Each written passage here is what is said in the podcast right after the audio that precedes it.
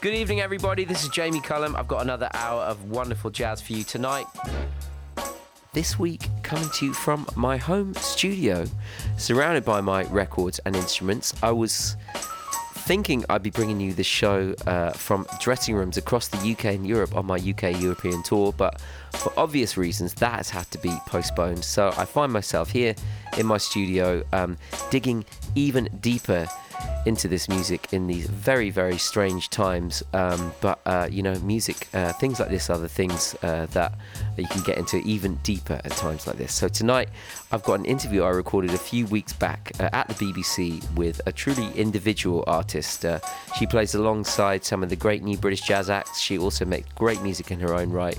Been following her for some time now. She is Emma Jean Thackray, uh, incredible artist. Also got a great knowledge of music. She's a real crate digger as well. I'm going to be talking to her about her career, her own music, and she picked some tracks that influenced her as well. You're not going to want to miss that. Plus, you're going to hear new music from Kurt Elling and the Heliocentrics, and a classic from Hank Mobley. So stick around, bed in, uh, do what we're all doing.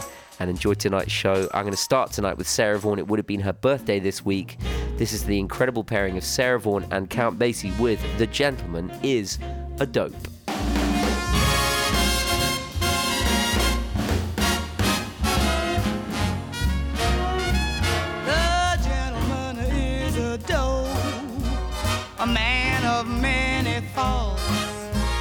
A clumsy Joe who wouldn't know a rumble from a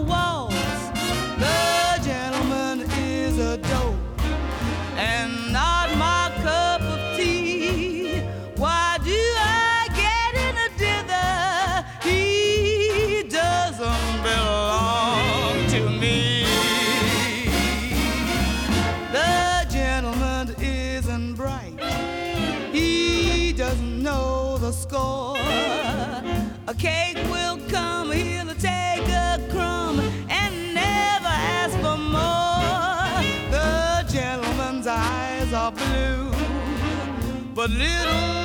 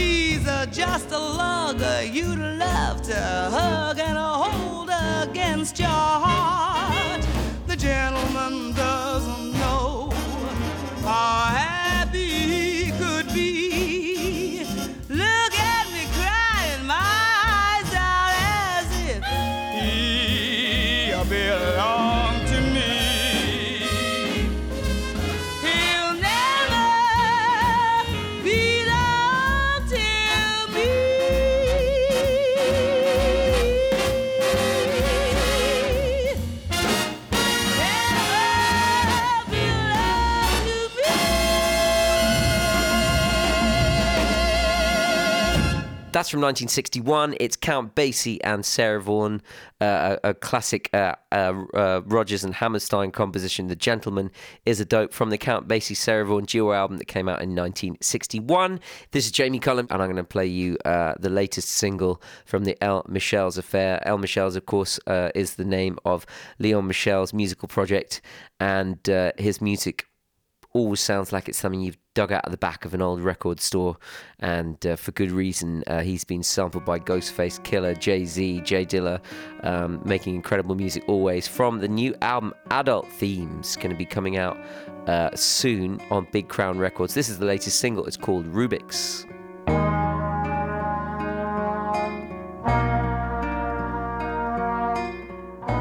Ladies and gentlemen, bienvenue au Jamie Cullum Show sur TSF Jazz.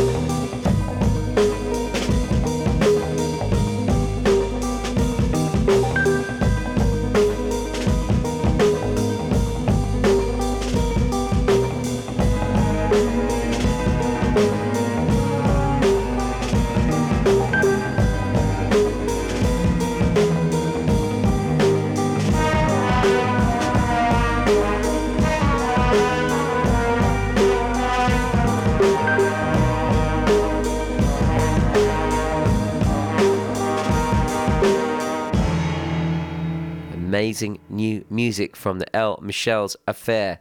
That is Rubix, and looking forward to that new album, Adult Themes, coming out soon on Big Crown Records. Coming up soon, I've got that interview with Emma Jean Thackray. First up, here's something brand new from Kurt Elling.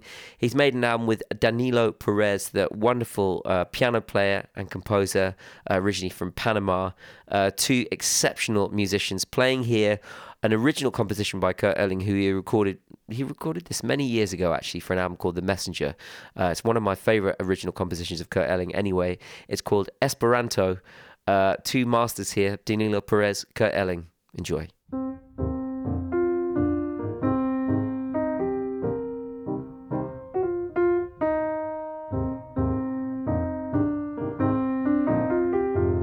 Jamie Cullum Show sur TSF Jazz. There is a secret that never dies, like a dance of hidden meanings that we never apprehend. There are questions just as old as time, and the answers that come never quite make amends. Even so, when you look at time, you can get a subtle feeling of the way it ought to be. Take a good look at your own real life, and you will see if you want what you've gotten to be. It's a hope, a sign, a measure of quiet rapture, of love and what might come after. It's letting go and letting no answer be did smoke learn how to fly? Where do birds go off to die? Why does coal sleep in darkness?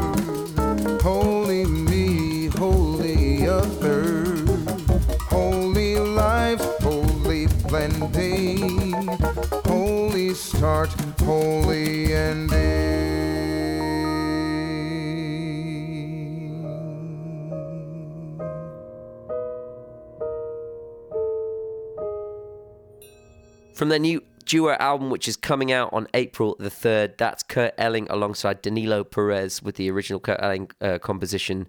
Um, it's called Esperanto, and uh, that really took me by surprise that that pairing seems to work so well and i love the slow burnness of that track just the way the percussion works with the piano the electric piano the acoustic piano kurt elling's masterful voice um, it's just absolutely brilliant. I hope you enjoyed that. Brand new from those two. This is Jamie Cullum. I'm joined in the studio by Emma Jean Thackray. Great to meet you in person. You too, finally. It's Yes. um yeah, it's been a long time coming. Well, I'm really happy to meet you in person because I've been listening to your music a lot and you have such a broad knowledge of not just jazz but of music in general. Uh, I've seen photographs of your record collection. I know how wide your interests go because I've been listening to your own radio show.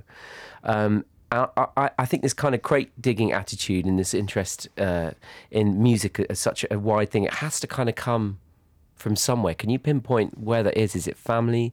Is it friends? Is it a particular mentor? I think it came from being young and not having the mentor necessarily. I kind of had to be that myself. My family do like music, but um it's not necessarily the stuff that I resonate with. So I think it came from exploring on my own and in a way not really knowing what the rules were and not really understanding early on all the different kind of musical gangs I would you know whatever pocket money I could muster I'd go to the bargain bins at HMV and um I didn't really know that there are these apparent social rules of if you if you're the kind of person that wears this and shops in that part, you don't go over to that part. And I was just doing that. I was just buying whatever struck my fancy. If I, you know, find out about a certain artist and then saw them collaborating with someone else on a different thing, I was just a little bit like a magpie in that sense. And when you started to be able to download music on the internet, it was like the world opened up and the little village I came from where culturally there's not a lot going on. It's a very kind of practical place to live. People have very practical jobs. And I wanted to to do something in the arts. I knew that from even being, you know, a toddler. And um, yeah, I just had to find out about all of that on my own. So your first instrument that you learnt was uh, trumpet. Is that right? You were classically trained in trumpet and brass. It was cornet, yeah, which is Mm. basically the same thing. Um, so yeah, growing up in Yorkshire, there was lots of brass bands around me, and that was kind of how I started to learn, learning how to make a nice sound, learning how to play with other people. And who was the first improviser that came into your life? It was Miles Davis. Miles Davis. Um, that's yeah. that's that's a good one to start with. I know, and I, I literally thought I discovered him as like a thirteen-year-old when I was doing all this brass band stuff. A really typical soloist piece to do is Concerto de Aranjuez. It's like a really famous brass band solo, and I was da- trying to download it and I downloaded the wrong version, and it was the Miles Davis Gil Evans version, and I was like, "Who is this Miles Davis guy?" And it just, yeah, that's how I got into jazz, just by accident.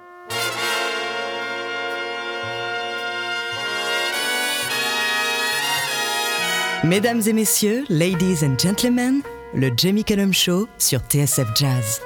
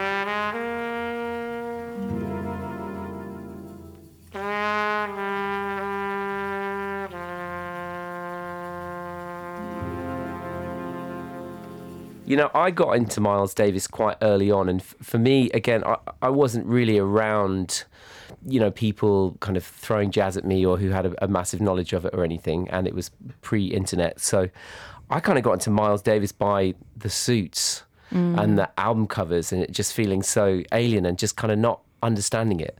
Um, and I just I, I bought in a silent way, or no, I got in a silent way out of the library purely on the basis that I just love the cover.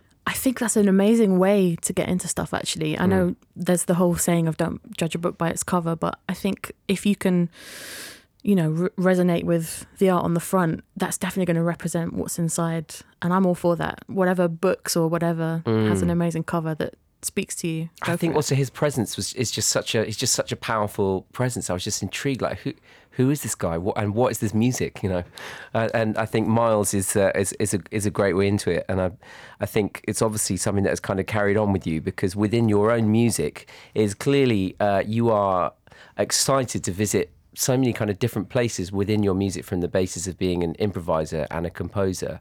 When did you start thinking that you would actually put your own music out, your own composed music? I kind of always knew that this is what I was going to do. I didn't necessarily know it was going to be music, but I always knew I was going to be an artist. I knew that that was kind of my purpose, even from being a kid. But I was even making tracks at like 14 at home, making like MIDI versions of things or making kind of like bedroom demos, making mixtapes and not necessarily um, to the level of making like radio shows or anything, but I was already kind of starting to curate, and I saw them as all being the exact same thing, the ex- exact same kind of output for me. I had a uh, uh, I had a really good chat with Moses Boyd recently on this show, and I really think one of the things that really separates the new generation of, of jazz musicians right now is the really tied in with their undeniable uh, instrumental talent is also an ability to produce and be interested in producing. It was kind of a secret almost. I was doing it at home, and I kind of had this jazz life outside of the home, and then in my room, I was making beats and really influenced by people, you know, particularly J Dilla and um, that Detroit and LA scene. But I, I didn't know that they could kind of live together. I was still living in a world of compartmentalizing, and you know, I'd be listening to prog or you know whatever it was, and um, not knowing necessarily that I was allowed to put things together. And then when I moved to London, I just yeah, I just thought that everything deserves to kind of live in the same space. We don't need to have these gangs and these boundaries. And then I started thinking, if I want to use some more jazz harmony or improvise with this beat that I've made, why can't I? Well, Dilla is uh, someone that just keeps kind of coming up uh, in in the day to day kind of discussion with musicians these days, and um, it's obviously someone someone I've loved for a long time as well. And I think it's so interesting to see how his influence, particularly within the jazz community, has just grown and grown since his death, and seems to kind of speak to every generation. Can can you pick a I don't know? Let's pick a Dilla track to play that we can play in radio too. It's really fantastic. That sounds great. Let's do it. Le Jamie Cullum Show sur TSF Jazz.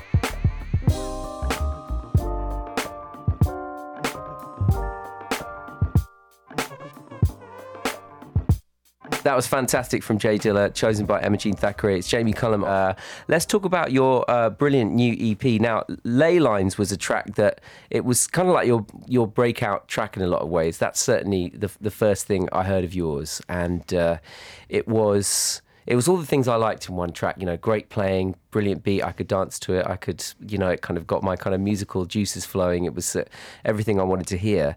And uh, I think with this new EP as well, um, it's coming out on your own label. It's, you're calling it uh, Movementt with two T's at the end. The EP is called Rain Dance. Um, you're kind of continuing this theme as well of, of of music that feels feels good for the feet, but also good good for the head as well. It seems to seems to tick tick all the all the boxes for the things that I'm into. Um, how long have you been working on it for? The first track on the EP, Rain Dance Wisdom, I think it even came about from the Leylines EP. There was like a, a short interlude that I did, and I took that forward and was playing it with um, my band, and it kind of evolved into this new two part, completely different thing. It's played live with my band, whereas before it was just me at home, kind of making a beat and doing it all self contained but this new life that the the musicians, the amazing musicians I play with, brought to it, I thought it deserved another life. But it's interesting that you you have picked up on the idea of you know music for the feet and for the head because that's exactly what I'm trying to do through the label. I want every single track or release or whatever things come out as to move the body, move the mind, move the soul, and kind of have that visceral groove or some kind of very physical sound, something thought provoking, and also something nourishing. I don't want it to be music about anything superficial, some you know, but I want it to be about the real stuff.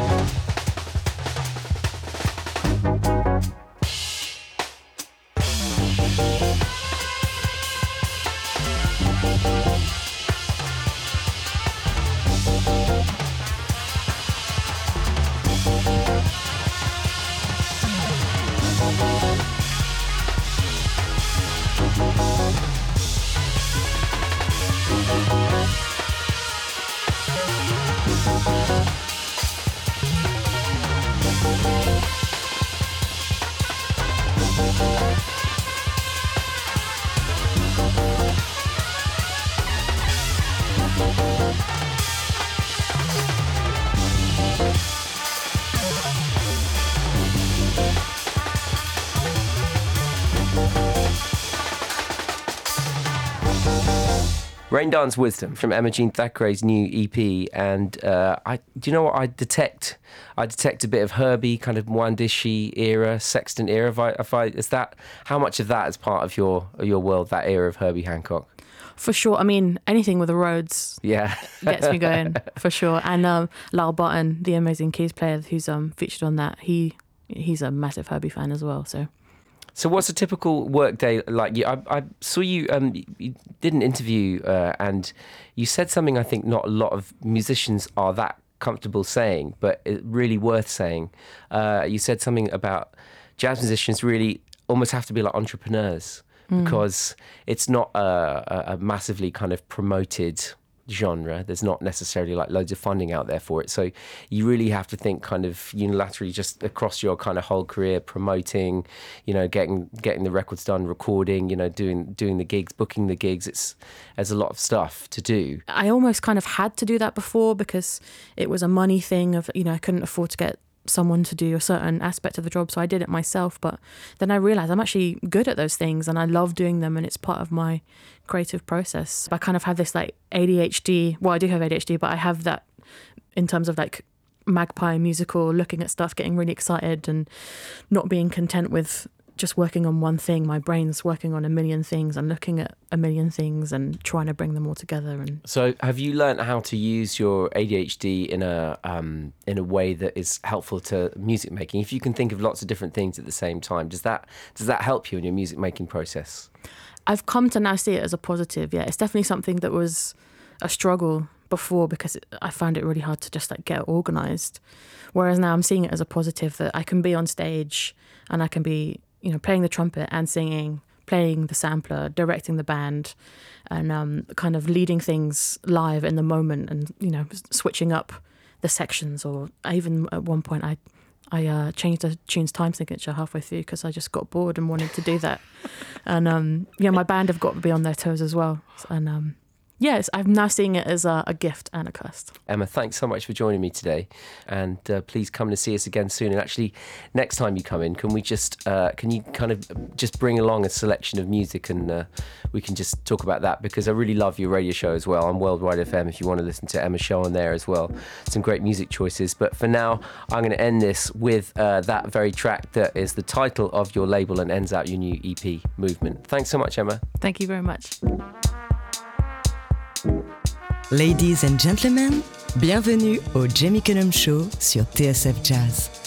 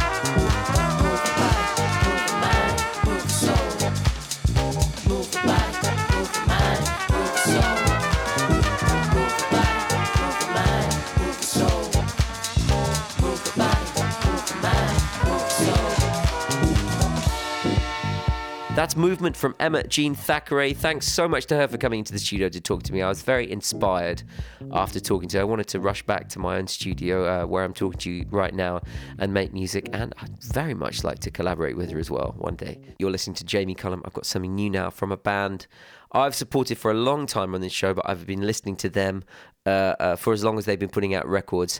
This is their 10th studio album, it's released back in February.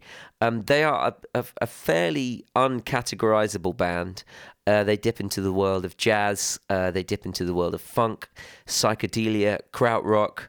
Um, many, many things you could kind of put under the umbrella. It is just beautiful experimental music that deserves your time, your energy. Even if this doesn't immediately sink into your ears, I promise you, if you spend time with the music that this band make, um, you will be enlightened in some way. They are the Heliocentrics. Their new album is called Infinity of Now. I've been listening to it non-stop since it came out. You want to spend some time with it, I promise you, you will love it. The Heliocentrics from the new album. This is Light in the Dark.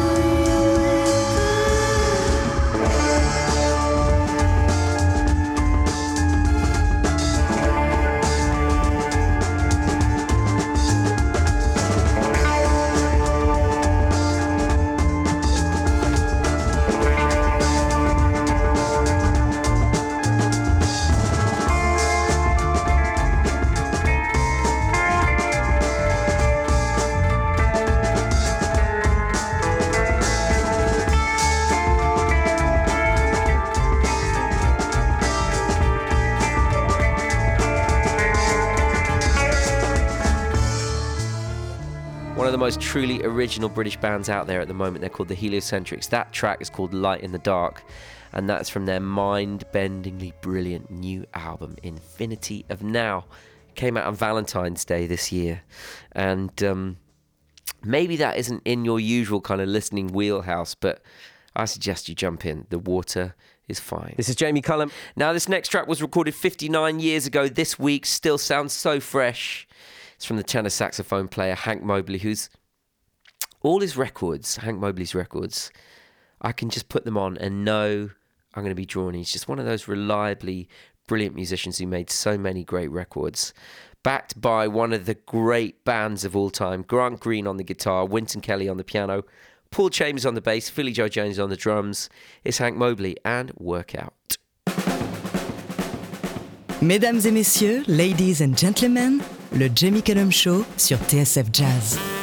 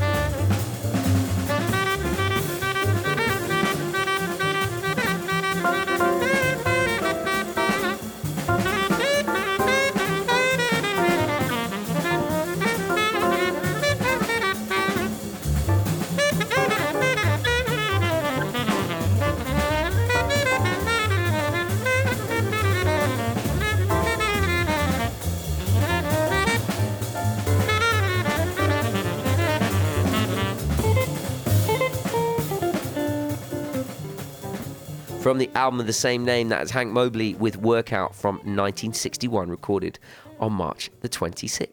And that's nearly all I've got time for this week. I've got one more track to play for you. It's a new single from the London based band Kokoroko, who I was very lucky uh, to appear with on Jools Holland show recently. Uh, released at the beginning of the month. This from them is Carry Me Home. One, two, three, and. Le Jamie Cullum Show sur TSF Jazz.